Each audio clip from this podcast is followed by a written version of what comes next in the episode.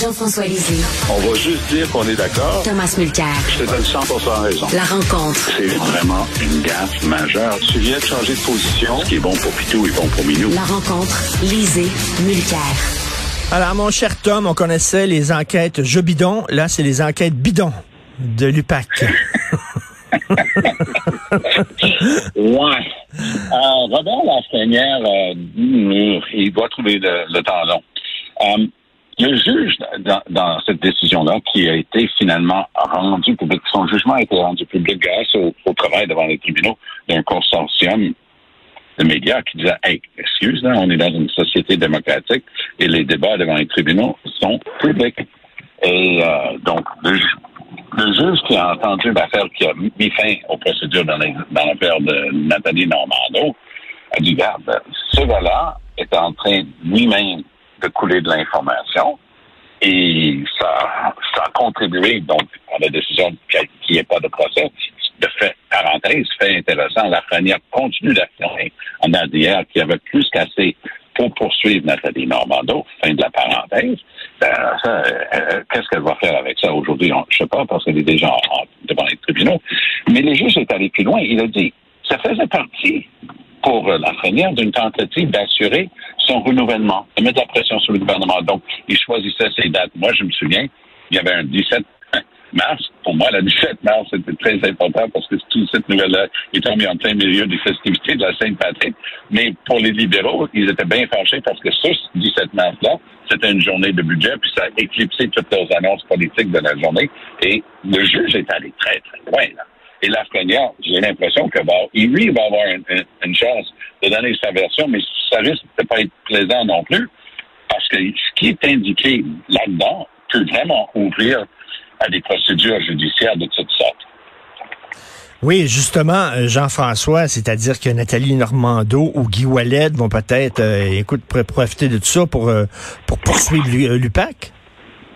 Ben, tout à fait. Euh, écoute, la, bon, d'abord, ça a déjà fait dérailler euh, le, seul euh, le seul procès important qui découlait de la fameuse enquête mâchurée, c'est-à-dire celui de Mme Normando euh, et Marquis Van Côté. Mais la question des fuites est très importante parce que c'est vrai que l'information que le, public connaît sur l'ensemble de l'enquête, ben, c'est parce que des journalistes ont eu accès à des renseignements.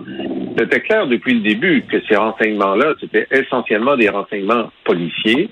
Euh, ça venait des enquêtes de l'UPAC.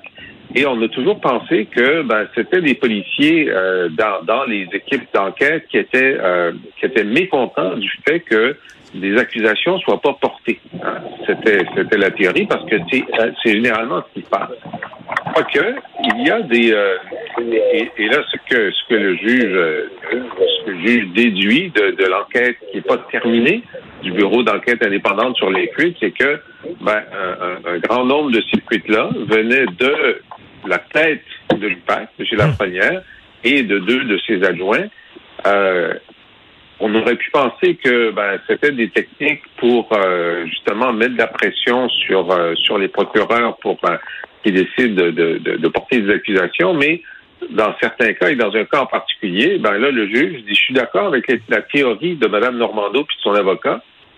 Il dit que ces fuites-là euh, et, l'arrestation de Mme Normando étaient destinées à mettre le gouvernement euh, Couillard dans l'impossibilité de ne pas le renommer euh, à, à son propre poste.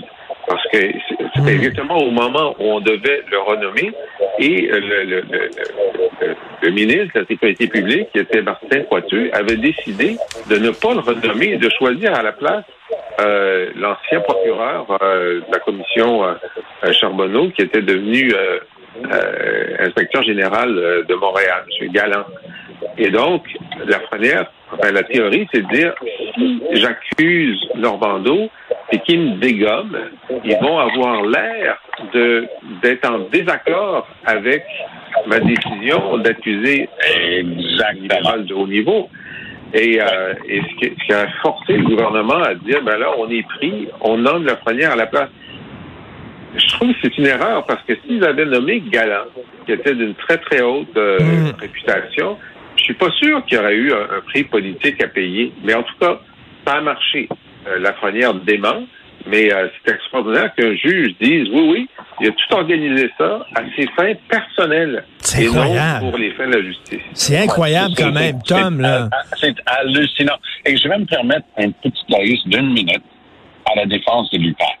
Parce que c'est une institution essentielle. Parce que si on a compris quoi que ce soit à la commission Charbonneau, on a compris qu'il nous faut une autorité policière, parce qu'aujourd'hui c'est un corps de police indépendant, qui est capable justement de mettre, j'allais dire remettre, de mettre l'ordre dans nos mœurs euh, souvent politiques, parce que les fling-fling dans les municipalités avec les, les compagnies de construction et tout ça, ça date pas de guerre.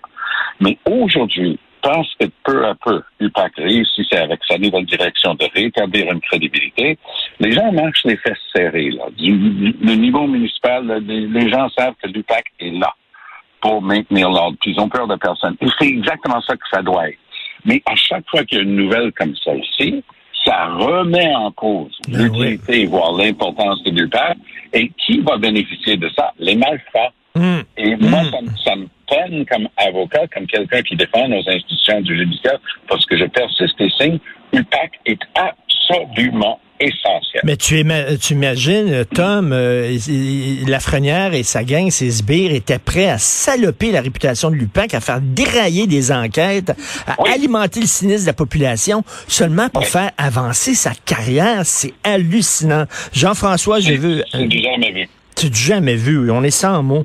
Euh, Jean-François, je veux revenir sur le rapport que Louise Arbour a déposé hier sur les forces armées canadiennes et elle dit euh, il est temps que l'armée ne juge plus les cas d'agression sexuelle qui se, déroulent au sein de l'armée et que ça soit des tribunaux civils qui s'en occupent. Bon Dieu, oui, ça tombe sous le sens, enfin.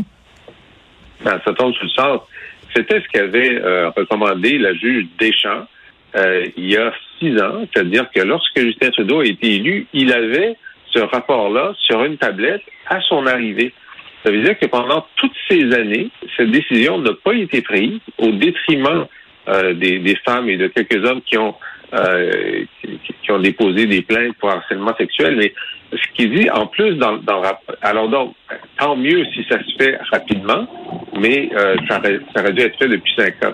Mais dans le rapport, ce qui est extraordinaire, c'est que Harbour dit que ben, les femmes euh, se, sont, se sont habituées à ne plus jamais faire de, déposer de plainte parce que ça, ça n'allait nulle part et que euh, des, des officiers de l'armée lui ont dit écoutez moi euh, jamais je dirais à ma fille de venir dans l'armée canadienne oui. tellement cette culture euh, d'agression sexuelle et de respect pour les femmes est répandue. C'est quand même extraordinaire d'entendre ça. Tout à fait, Tom. Une de mes petites filles euh, s'est enrôlée dans les cadets qu'on appelle euh, justement des forces armées. Et moi, je suis très content d'avoir un rapport comme celui-ci parce que je sais qu'elle va grandir, si elle reste là-dedans, euh, dans un, des forces armées où ces droits-là sont compris, respectés et l'ambiance va totalement changer. Par ailleurs, j'ajouterais ceci, c'est que les, les gens qui ont souffert, évidemment, les victimes d'abord et avant tout, bien sûr, mais aussi les 98 des gens dans les forces armées qui étaient juste des gens dévoués à leur pays, à leurs tâches, à leur engagement d'a- d'aller ailleurs dans le monde, d'amener la paix, de, faire ce qu'il faut.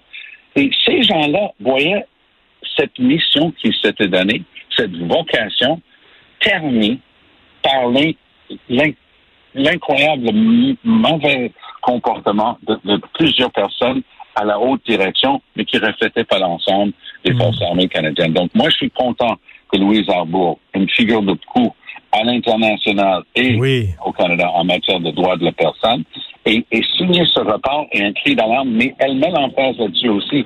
Elle dit, c'est pas juste pour les victimes. Oui, d'abord et avant tout les victimes, mais c'est aussi pour que les forces armées et les gens, euh, les nombreux gens très, très bien, puissent commencer à se retrouver reflétés Ben oui. dans la couverture et la réaction. Jean-François euh, Trudeau qui s'attaque aux armes de poing, tu dis que notre premier ministre fédéral a retrouvé la moitié de sa colonne vertébrale.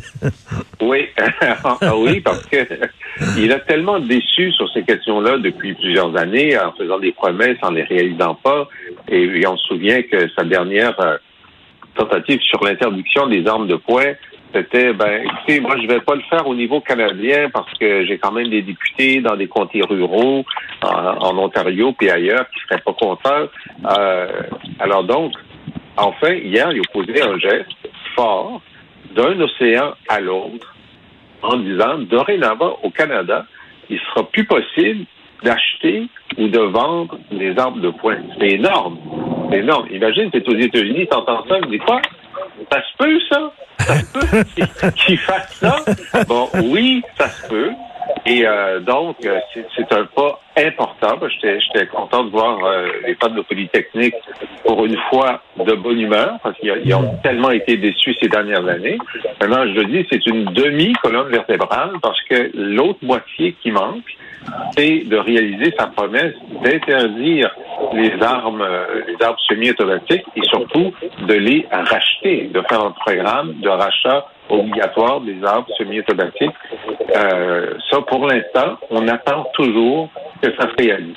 Tout à fait. Tom, rapidement là-dessus. Ben, les armes de style assaut, du moment qu'on est en train de restreindre le nombre de cartouches qu'on peut contenir dans une arme et les autres doivent être rendus inopérants, je pense qu'il y a une bonne partie de ça réglé.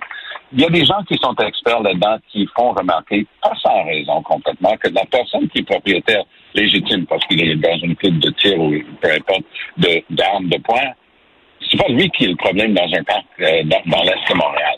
Alors, cette personne-là va continuer de pouvoir se procurer une arme parce que ça traverse allègrement la mm-hmm. frontière. Donc, il y a le deuxième aspect qu'il faut travailler, c'est le contrôle à la frontière parce que c'est un passoire de ce quartier pour ce qui est des armes à feu. Tout à fait. Merci à vous deux. Bonne journée. On se reparle demain. Bye. à, à demain.